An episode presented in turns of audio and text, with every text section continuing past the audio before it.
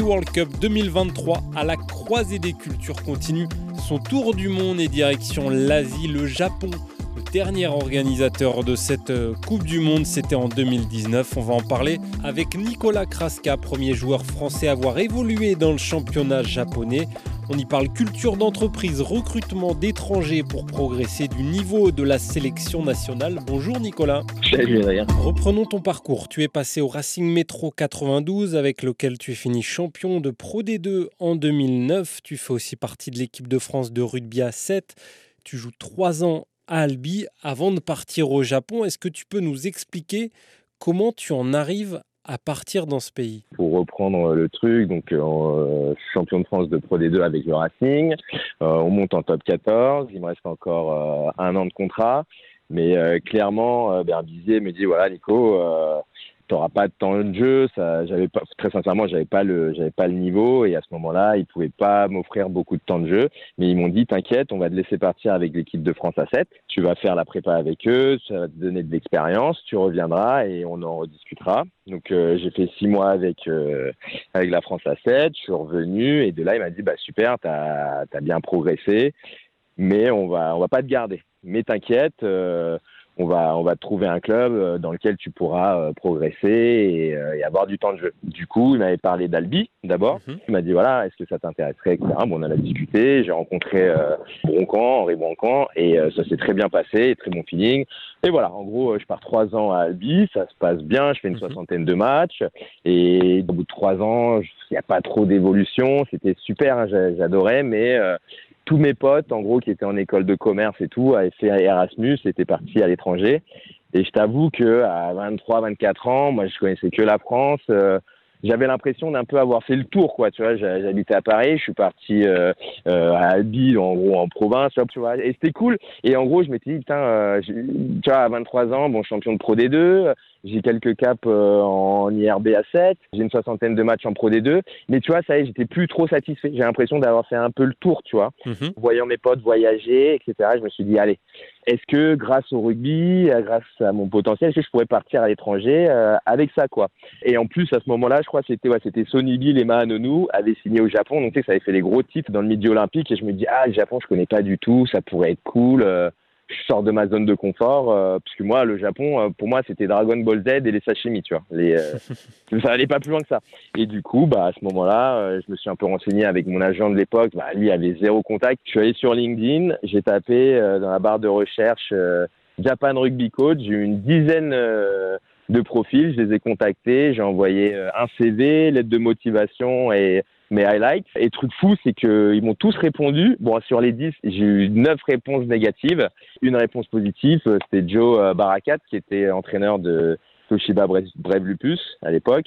Il me dit, bah, qu'est-ce que tu fais euh, dans trois semaines Je lui dis, bah, écoute, on a une semaine de repos. Il me dit, bah, vas-y, prends un billet, on t'héberge, tu viens faire un test. Je lui dis, allez, feu je pars là-bas. Ils préparaient les finales, du coup euh, c'était assez intense, mais ça se passe super bien. Mais je suis hyper dépaysé parce que j'arrive mi fin à fin avril, je crois. Euh, grosse chaleur, grosse humidité. Euh, mhm. Décalage horaire à prendre aussi ah direct. ouais. Le décalage, tu as du coup 7-8 heures dans les dents. Du coup, les mecs, ils me font direct commencer par test de muscu, test, je fais un yo-yo test. Le lendemain, ils me font sprint et j'ai le droit aussi à un entraînement collectif mercredi off où je viens juste euh, en gros voir le kiné, on fait les tests de mobilité, etc. Tout va bien. Le jeudi, on a juste une petite séance euh, de contact, full contact, sous 90% euh, d'humidité et de 35 degrés. Bah moi à l'époque, tu vois, je faisais un peu plus de 90 kilos.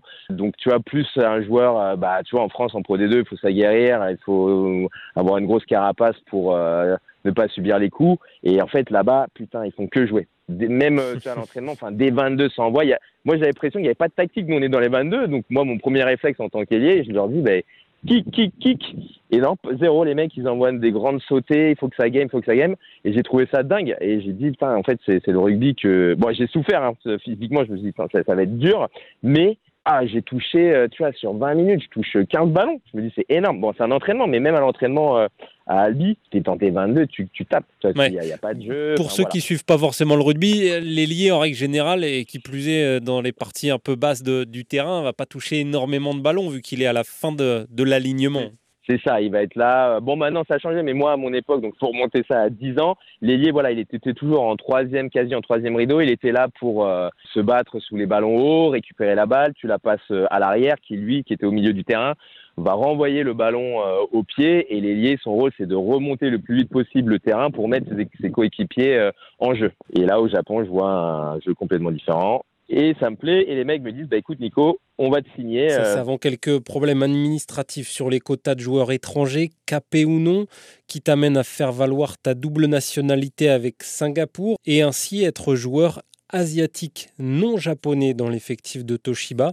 Et ça, ça met plusieurs mois finalement à tout mettre en place. C'est ça. Donc euh, du coup, il y avait plus que Toshiba qui était intéressé par ma venue, mais il y avait aussi euh, la ligue, euh, la fédé japonaise en soi. Donc ça, ça fonctionne bien. Et en gros, bah voilà, en, décembre, je reçois un coup de fil. Toshiba me dit c'est bon, on a les papiers de la GRFU, de World Rugby, tout est clean, on t'envoie l'offre dans l'heure. Et voilà. Et du coup, c'est ce qui s'est passé. Le lendemain, je reçois une offre pour partir au Japon. Et en février, je suis parti. Février 2015, je pars, je pars à Tokyo. Donc au début, vraiment, tu pars dans l'idée d'un nouveau départ de, vie, un petit peu un nouveau virage dans, ta vie. Le rugby japonais, avant de faire ce petit séjour-là, tu connais, tu connais pas en fait. C'est surtout un choc culturel. Tu as envie de te, confronter à toi-même. Exactement. Je connais que dalle. Je suis jamais allé au Japon. Je, ne connais absolument rien. C'est une nouvelle vie à ce moment-là, tu dis allez. Qu'est-ce que je vais, qu'est-ce que je vais écrire? C'est ça, c'est une nouvelle vie. Euh, personne ne me connaît. Euh, voilà, je peux, tout réécrire de partir à zéro, tu vois. J'arrive là-bas, je m'installe dans l'hôtel, je pars direct euh, au club où je passe les, je repasse les batteries test médicales, tout va mhm. bien. On me présente à l'équipe et c'est là que c'était assez fou parce que bah, j'arrive dans le club, je veux serrer la main à tout le monde. Donc, tu as 50 mecs. Et, et sauf qu'en fait, les types ne te serrent pas la main, tu vois. C'est pas dans leur culture. Tu sais, ils se penchent pour dire bonjour et tout. Il n'y a pas de proximité physique comme, euh, comme chez nous, Européens. C'est ça. Et du coup, pareil, tac, première barrière euh, culturelle où, tu vois, je me prends ça dans la tête. Et j'avoue, je suis un peu euh, déboussolé. Enfin, voilà, bah, c'est une petite anecdote, mais tu vois, rien que ça, le fait qu'on ne serre pas la main, c'était un peu bizarre, tu vois, et que les mecs te regardent ou que je leur dis Hello, how are you? Il n'y a pas de réponse. Les mecs ne parlent pas anglais. Enfin, c'était, je me dis, ok, ça va être sympa. Et après, par contre, ce qui était fou, c'était la camaraderie entre étrangers. Du coup, bah, il y a Richard Cahui, François Stein, avec qui j'avais joué au, Racing direct, ils m'intègrent dans l'équipe, ils, prennent soin de moi en gros, tu vois, ils arrivent, ils disent mhm. voilà, ça marche comme ça, il faut faire ci, il faut faire ça. Donc François, je le connaissais, mais il y avait euh, Richard Cahui euh, et un autre All Black, Latimer, Tanerao, et tu vois, malgré leur statut de, de All Black, euh, de meilleur joueur du monde, les mecs, c'est comme si c'était des potes que tu connaissais depuis 15 ans, tu vois. Et ça m'a beaucoup aidé. Du coup, franchement, j'ai été intégré dans l'équipe assez facilement, assez rapidement. J'ai commencé à prendre mes marques au bout de ouais, six mois, tu vois. Au bout de six mois, euh, c'est bon, tu vois. J'avais à peu mhm. près euh, tout, tout capté, euh, comment réagir face aux propos de, de l'entraîneur. voilà, parce que c'est aussi c'est très hiérarchisé. Par exemple, un jeune joueur ne donne pas son opinion s'il est contraire à celui d'un senpai, d'un joueur plus âgé, tu vois. Mhm. Le respect de euh, l'âge et de, la hiérarchie toujours très, très ancré au Japon. Très, très ancré. Et même, je trouve que c'est limitant à leur progression rugbystique. Parce que parfois, tu as des joueurs plus âgés, mais ils n'ont pas la science infuse. Ils peuvent te sortir des conneries. Ou parfois le coach aussi. Tu vois, le, coach en France, quand il dit il pense à quelque chose, il a son opinion, mais il va débattre avec les joueurs parce que les joueurs euh, sont dans le, enfin ils sont dans le vrai, ils sont sur le terrain, ils, vivent mhm. La stratégie que le, coach veut mettre en place. Au Japon, c'est différent. Le, coach te dit tu fais ça, tu le fais. Et au bout d'un de X temps, le coach va se rendre compte que finalement il s'est trompé et il va dire ah non en fait j'ai trouvé une autre solution, on va faire autre chose. Mais il ne dira jamais je me suis trompé, tu vois. Et c'est ça qui est dur parce qu'on perd du temps. C'est euh, step by step, on prend son temps, c'est pas grave. On, on, a perdu du temps, on a testé, mais c'est pas grave. C'est dans le process. C'est Japan way c'est comme ça. Un petit bilan sur ton passé. Donc tu es revenu, euh, tu es revenu en France hein, depuis, mais tu fais une finale euh, du championnat japonais, la première division japonaise avec Toshiba euh, il y a sept ans maintenant. Quel bilan tu tires de, ces, de ces quelques années passées au Japon? Est-ce que c'est un choix validé alors qu'il a peut-être été un petit peu critiqué au départ ou un petit peu, euh, on a mis un peu de doute au départ quand on t'a vu partir là-bas? Bah 100% validé, 100% validé. Je crois que c'était euh, le meilleur choix euh, que j'ai pu faire dans, dans ma carrière. Je me dis même maintenant avec du recul, si j'avais pu et eu l'intelligence de le faire avant, je l'aurais fait avant parce que ça m'a tellement apporté, malgré que ça a été dur, qu'il y a eu des hauts, des bas. Voilà, on est latin, du coup, il y a parfois où voilà, j'ai pas su respecter la culture japonaise en, bah, en sortant de ma position de joueur et j'ai devant tout le monde, j'ai pu contredire une fois le, le coach et, et j'ai pas voulu, enfin comment dire, j'ai pas voulu le défier, j'ai pas voulu euh, l'offenser, ouais, l'offenser ou le mettre en porte-à-faux. Non, c'était vraiment parce que j'avais envie d'apporter ma, ma pierre à l'édifice et qu'on ne perde pas de temps et qu'on soit encore plus efficace. Donc une fois, je me suis pris la tête devant tout le monde avec le coach parce que c'est parce qu'il m'avait fait une réflexion. Euh, je revenais en fait des croisés. Premier entraînement, je suis tout feu tout flamme. On fait en fait des 3 contre 2 sur euh, une grande largeur, 20 mètres. Je suis premier utilisateur de ballon. Je vois la défense commencer à glisser très très fort sur le large je fais une feinte de passe, un crochet euh, tout dégueulasse, et je me fais euh, pesquer à l'intérieur par le premier défenseur. Et là, le, le coach euh, câble, il me fait Kolewa top league level Janai, donc en gros c'est pas le niveau de la top league, et il me fait fuck back to front. Ah, je me dis, putain, il est dur avec moi, c'est mon premier entraînement, mais bon, ok. Et en fait, ce qui m'a rendu fou, c'est que sur le deuxième passage, là, tu as trois Japonais qui passent et le, le, premier utilisateur japonais fait une feinte de passe, se, se fait aussi pesquer par le défenseur. Et l'entraîneur, en fait, lui dit à Dajobu. En gros, ouais, c'est pas grave, c'est bien, c'est bien, tu vois, c'est pas grave. Et là, en fait, pas le même traitement. voilà. Et je me dis non, c'est pas possible. Tu peux pas dire ça à un mec. Et à moi, tu me dis de me barrer en France. Tu peux pas lui dire que c'est pas grave, tu vois. Et du coup, c'est là où je lui dis bah non, ça va pas. Euh, tu peux pas réagir comme ça. Si avec moi ça va pas, lui ça va pas non plus parce que sinon en match, on va faire des fautes euh, stratégiques aussi. Tu vois, c'est vraiment pour ça. Et en fait, on s'est pris la tête. Et à partir de ce moment-là, j'ai pris un an de placard. Il m'a fait jouer aucun match quasi aucun match. Et je venais m'entraîner tous les jours, j'ai dû m'excuser, etc. Et malgré ça, tu vois, en fait, à la fin de la saison, pour lui, c'était normal. Il m'a dit, c'est pas grave, tu vois, parce que à ce moment-là, je dis à mon agent, euh, c'est bon, on, cut le contrat, je perds du temps, ils perdent de l'argent, euh, on est tous les deux perdants. Et en fait, non, pour eux, pareil, c'était euh, une leçon de vie. C'était une leçon de vie qui me, qui me permettra plus tard de, d'être plus résilient, d'être moins impulsif et de respecter leur culture.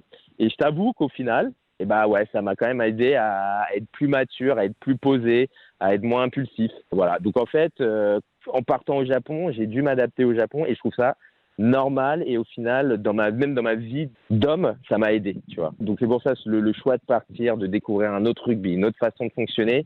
Dans tous les plans, ça m'a ça m'a aidé à grandir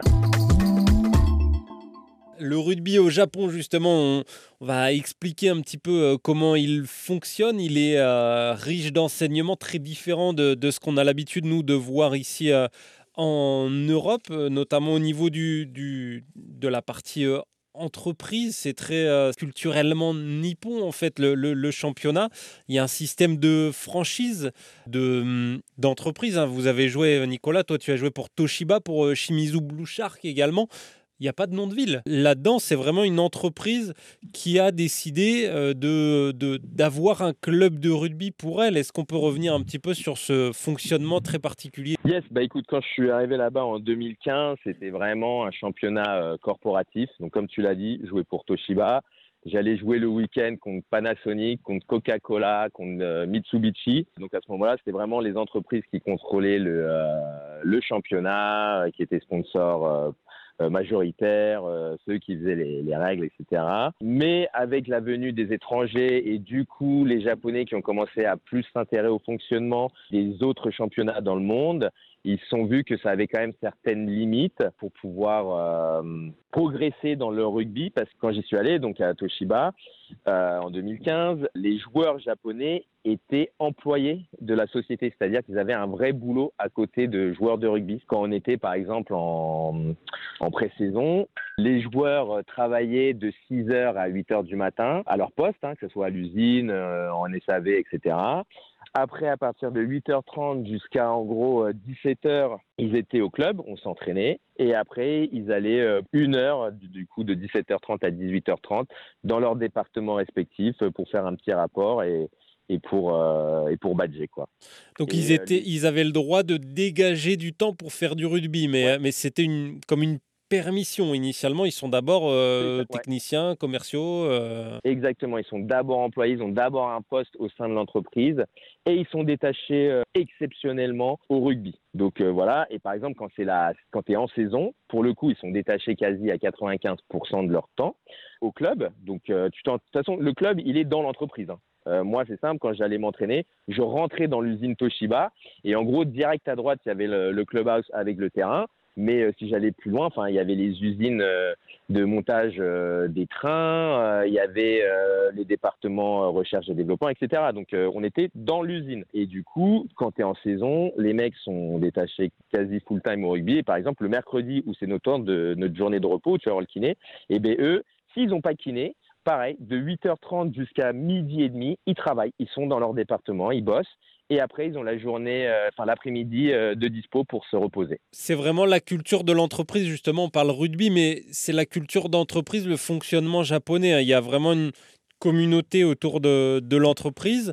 Il y a l'emploi à vie, il y a la promotion par, par l'âge, il, y a, tout ça culturellement d'implanter au Japon. Donc quand tu rentres dans une entreprise, initialement, si tu fais pas de faute grave euh, à partir de ton début de carrière, tu vas jusqu'au bout dans cette même entreprise. C'est ça. Il, il, était très rare de voir des joueurs faire deux, trois, quatre clubs comme en France, enfin, comme euh, en, Occident, enfin dans les pays occidentaux.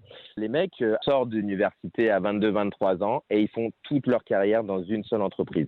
Et du coup, ce que mes coéquipiers japonais me disaient, c'est que voilà, eux, ils essaient d'avoir la, carrière la rugbystique la plus longue au sein de l'entreprise parce qu'au bout de 10 ans, par exemple à Toshiba, au bout de 10 ans, si tu as fait 10 ans de carrière au club, eh ben, tu sors avec directement un poste de cadre. Voilà, donc en gros, euh, pendant 10 ans, tu joues au rugby, tu, tu trames un peu au boulot parce que c'est quand même dur, tu vois, tu, fais, tu vas à côté du rugby, tu vas quand même bosser, tu n'as quasi pas de jours off parce que quand nous, pour les étrangers, c'est les vacances, eux travaillent 7-7 tous les jours, 8h30, 18h30 tous les jours. Du coup, c'est dur, mais voilà, s'ils arrivent à tenir 10 ans le rythme, voilà, quand ils sortent, ils ont un poste de cadre euh, au sein de l'entreprise euh, et ils sont assez, assez tranquilles et ils savent que toutes les ouais, c'est 5 ans, je crois, tous les 5 ans, bah, tu as une promotion, euh, tu, tu, montes dans l'échelle hiérarchique de la, de la société. Quoi. Ouais, c'est intéressant. Est-ce que justement, c'est pas un, frein, euh, tout ça, de d'avoir cette culture de l'entreprise et cette obligation de travailler? C'est-à-dire que bah, finalement, est-ce que vaut pas mieux travailler uniquement et puis avec le temps avoir ces promotions-là, finalement ne, pas jouer au rugby, ça doit être un, frein pour le développement euh, du, du ballon ovale bah, ça, l'était parce qu'au final, euh, il y avait quand même euh, pas mal de mecs. Alors, donc, il faut savoir que les squads des équipes japonaises sont monstrueuses. On a entre 50 et 60 joueurs hors staff. C'est, monstrueux. Et donc, du coup, tu peux avoir des joueurs qui ont, qui ont, un certain potentiel, mais pareil, ils préfèrent avoir la stabilité du travail, donc du CDI. Et du coup, ils vont toujours se donner qu'il faut pour rester dans l'équipe mais pas forcément jouer les week-ends. Ça les intéresse pas forcément. Ils veulent juste rester le plus longtemps possible pour pour être tranquille, quoi, pour avoir, voilà, au bout des 10 ans, euh, leur promotion. Ils auront un bon taf avec un bon revenu et voilà, ils seront safe. Donc j'en ai vu beaucoup où en fait les Japonais, ils étaient, bah non, euh, moi que je joue que je joue pas, c'est pas grave. J'ai la chance de pouvoir faire du rugby, de m'amuser et avoir euh, un poste sûr. donc c'est vrai que ça, ça a été, ça a été difficile parce que bah, les mecs se donnent pas vraiment ils sont entre deux quoi. Alors que maintenant, avec euh, la réforme de la Ligue One, les clubs, euh, bah, comme on disait, donc doivent se rattacher à, une ville, ils doivent remplir un certain cahier des charges, du style avoir dans cette ville un stade de plus de 15 000 personnes. Tu dois être, quand tu es en première division, bah, tu dois avoir, je crois à l'heure actuelle, 30 ou 40% de joueurs japonais professionnels. Et voilà. Et au fur et à mesure des années, ça va tendre. Ils veulent tendre en tout cas pour la première et deuxième division à du 100% professionnalisme. Donc là, c'est ce nouveau championnat hein, qui est arrivé donc en, en 2022 qui va permettre aussi euh, cette progression. Il y a aussi, et tu fais partie d'un des premiers leviers qui a été activé, c'est de faire venir des étrangers. On n'a pas forcément le savoir-faire chez nous, on va aller le chercher à l'étranger, on va le ramener chez nous, on va comprendre, on va essayer de, comprendre en tout cas comment ça fonctionne. Ça a été le cas par exemple avec Eddie Jones euh, qui a été euh, sélectionneur de, euh, du, Japon pendant trois ans. C'est également le cas de, joueurs, tu parlais tout à l'heure de, François Stein par exemple, ou, ou Dan Carter, de, Willy Leroux par exemple, Greg Ledlow aussi qu'on a vu mmh. pendant des années sur le, le Six Nations on a fait venir beaucoup d'étrangers de différents pays, différentes cultures pour progresser toujours dans cette culture japonaise quand même. C'est ça. Alors du coup, comme les clubs n'ont pas de salarié cap, le budget de l'équipe, c'est le chiffre d'affaires ou le budget que la multinationale souhaite accorder euh, à son club. C'est pour ça qu'ils sont toujours donnés les moyens pour avoir les meilleurs joueurs du monde et le, meilleur staff. Parce que voilà, comme tu dis, ils n'ont pas forcément ce savoir-faire, cette, euh, expérience dans le rugby. Mais par contre, ils sont donnés les moyens pour euh, progresser et l'argent, c'est le nerf de la guerre. Ils sont allés chercher bah, les, la crème de la crème et pour aller les chercher, bah, ils ont allongé euh, l'argent. quoi. Est-ce que, parce que nous, euh, là, là je citais certains, Willy Leroux, Dan Carter, euh, François Stein, c'est sont des noms qui parlent aux amoureux du, rugby international. Est-ce qu'au Japon, justement, ces mecs-là, quand ils arrivent à l'aéroport, quand ils arrivent en match, est-ce qu'ils sont accueillis comme des stars ou est-ce que, étant donné qu'on a une culture communautaire, un peu des, valeurs collectives. C'est un joueur, oui, euh, qui vient de l'étranger, qui ne va pas bosser à l'usine pendant la journée, mais, c'est un joueur comme un autre ou pas? Euh, Ouais, c'est plus du coup, ils peuvent se fondre dans la, dans la masse, même si, bon, voilà, quand tu vois un joueur d'un mètre 90, euh, alors que la taille moyenne des Japonais, c'est un mètre 75, ouais, il, il dénote un peu. Mais si tu veux, les, les, Japonais euh, sont pas, c'est pas encore au niveau euh, du, baseball ou euh, du sumo. Quand ils arrivent à l'aéroport, personne ne sait qui c'est, quoi, en gros. Et, et je pense que c'est ce qu'ils recherchent aussi, du coup, parce que ils sont pas épiés, on leur demande pas des, des autographes toutes les cinq minutes. Vois, le seul joueur à qui c'est arrivé, bah, c'était Michael Leach, le capitaine du Japon à, à Toshiba, qui était aussi capitaine à Toshiba. Lui, par contre, j'avais l'impression qu'il avait une vie trop relou parce que dès qu'il prenait les transports en commun, dès qu'il allait quelque part, même en famille, bah, les mhm. mecs, euh, après 2015, avec euh, l'exploit euh, de Brighton, bah, harcelés. Et des photos, et, tu vois, je trouvais ça trop chiant. Je me suis dit, mais j'aimerais pas avoir la vie de ce mec. Et je pense que du coup, tous les autres qui sont, enfin, toutes les grandes stars, les All Blacks qui, sont, qui étaient là, ils aimaient bien ça, le fait qu'ils ne soient pas connus, tu vois, en soi. Mhm. Et l'exploit dont tu parlais, hein, victoire contre l'Afrique du Sud en, en 2015. Exact. Nicolas Kraska, on va s'attarder sur le niveau de la sélection euh, nationale également qu'on va découvrir donc dans les prochaines semaines lors de la Coupe du Monde qui aura lieu en, France. Les Brave Bossam, je le, dis bien, je le prononce bien, c'est leur surnom? Super, accent. neuf participations sur neuf en Coupe du Monde. On parle pas de n'importe qui là, on parle quand même d'une sélection qui a fait toutes les Coupes du Monde sur invitation au départ, puis en ayant le, ticket euh, asiatique pour ce mondial. Il y, a, une expérience. Tout à fait. Après, il faut quand même le remettre, faut, faut, quand même le remettre aussi dans son contexte. Le rugby en Asie, c'est le Japon. À côté de ça, tu n'as que la Corée, mais qui est loin derrière, et Hong Kong. Et ensuite, tous les autres pays d'Asie, râlez pas crête. Enfin, euh, voilà, c'est le rugby n'est même pas développé. Donc, faut aussi faire attention. C'est pour ça qu'ils ont quand même bien progressé et que sur les premières coupes du monde, je sais pas si tu te rappelles de ce match euh, contre les All Blacks, je sais plus en quelle année, où ça fait un 130 à, 7 ou à 0, tu vois. Euh, là, ça a bien changé. Mais ils viennent de très loin parce que malheureusement, la, compétition, en tout cas la concurrence euh, géographique, est assez faible. C'était le cas, par euh, exemple, de, l'Argentine aussi, qui a finalement eh participé au Four Nations pour progresser parce qu'elle s'est dit Là, il y, a un, plafond de verre en quelque sorte pour se rapprocher des meilleurs. On a vu que ça avait eu un, impact au début. Là, c'est un peu la même chose pour le Japon. Euh, il y, a, la Corée du Sud, mais c'est le Japon déjà qui a ramené le rugby en Corée du Sud à l'époque. Il y a Hong Kong, mais qui est surtout connu pour le Seven, qu'on suit un petit peu moins chez nous en, Europe. Mais il y a un gros décalage entre le Japon et le reste du continent. C'est ça. Et du coup, c'est pour ça, comme on l'a dit précédemment, qu'ils sont allés chercher euh, les, meilleurs aller chercher les grands joueurs, etc., pour euh, progresser.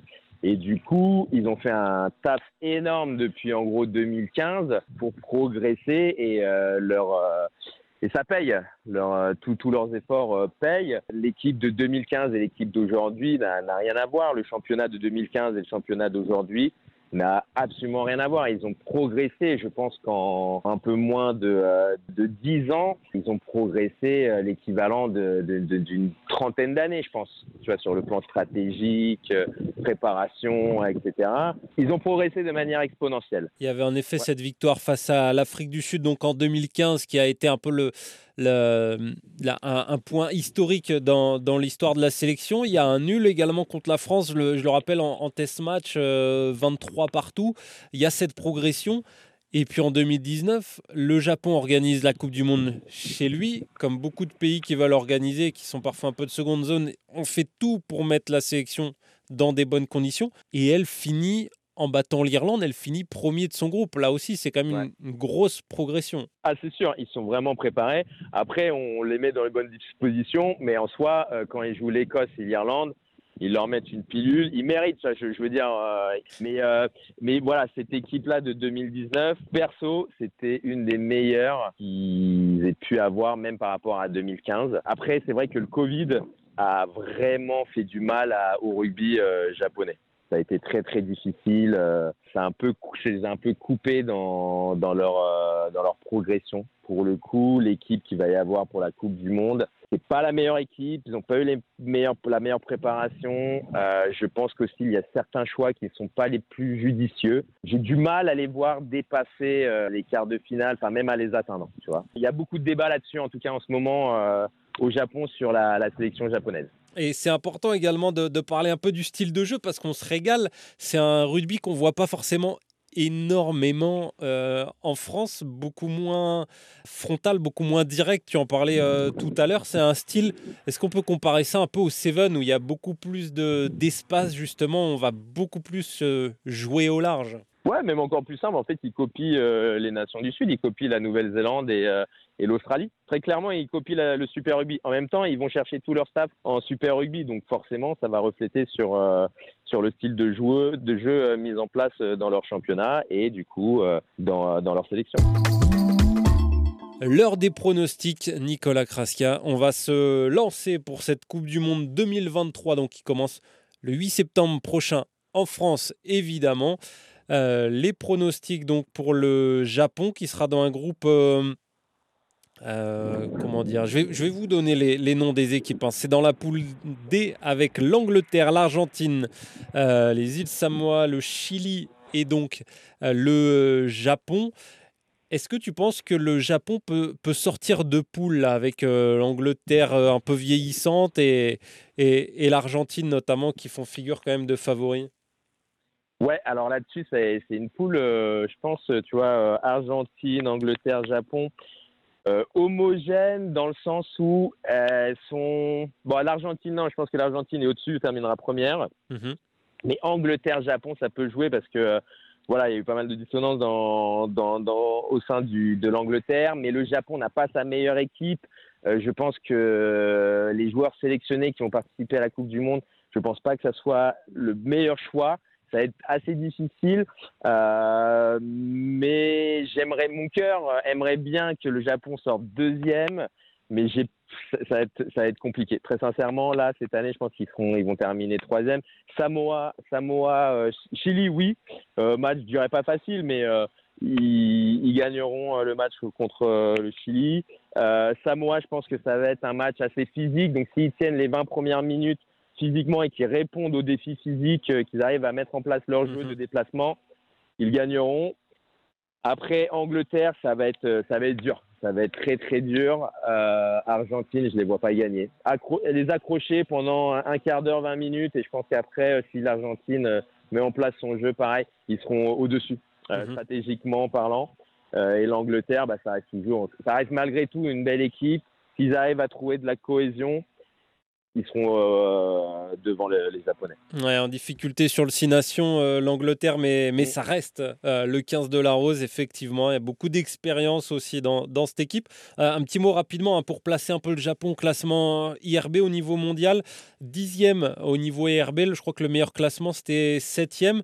Là aujourd'hui, c'est devant la, la, Géorgie, les îles Pacifiques, dont le, le, Samoa, et devant les Samoa, pardon, et, euh, et, l'Italie, par exemple, qui sont euh, juste derrière le, Japon pour vous placer un petit peu euh, la, position. Donc, si on regarde uniquement les classements IRB à l'heure actuelle, le Japon finit troisième de, cette poule.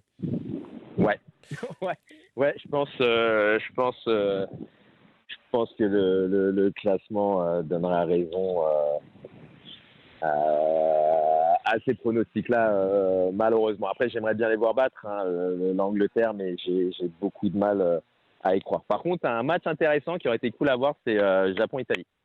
Au vu du niveau d'Italie à l'heure actuelle, je pense que ça aurait été un match très très intéressant. Effectivement. Un petit mot également, un pronostic de la poule A, où là, au classement IRB aussi, il y a des très très grosses différences. Là, on est sur un groupe très hétérogène. La France, euh, la Nouvelle-Zélande, donc ils vont s'affronter le, 8 septembre avec l'Italie, justement, l'Uruguay et la Namibie. Est-ce que tu vas me trouver une surprise?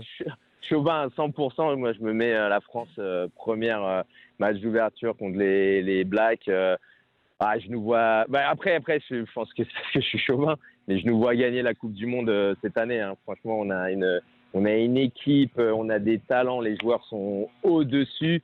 Euh, je pense que le staff de la FSR, enfin de l'équipe de France, a fait un travail monstrueux depuis des années pour retrouver notre niveau et le French flair. Euh, forcément contre les Blacks ça va être dur, mais je nous vois gagner. Et après euh, Italie match euh, match dur. Je pense aussi que l'Italie va essayer de sortir un gros match. Hein, et pareil, ils ont fait beaucoup de progrès et un très gros effort sur euh, sur leur formation chez les jeunes.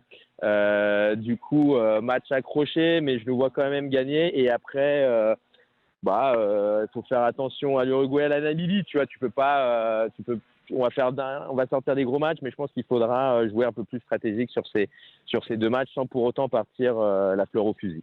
Ces équipes qui voudront forcément euh, s'illustrer dans ce mondial et, le faire face à une des toutes meilleures équipes mondiales et face aux pays organisateurs, ça peut être intéressant également. On va partir du principe Nicolas, que le Japon se qualifie.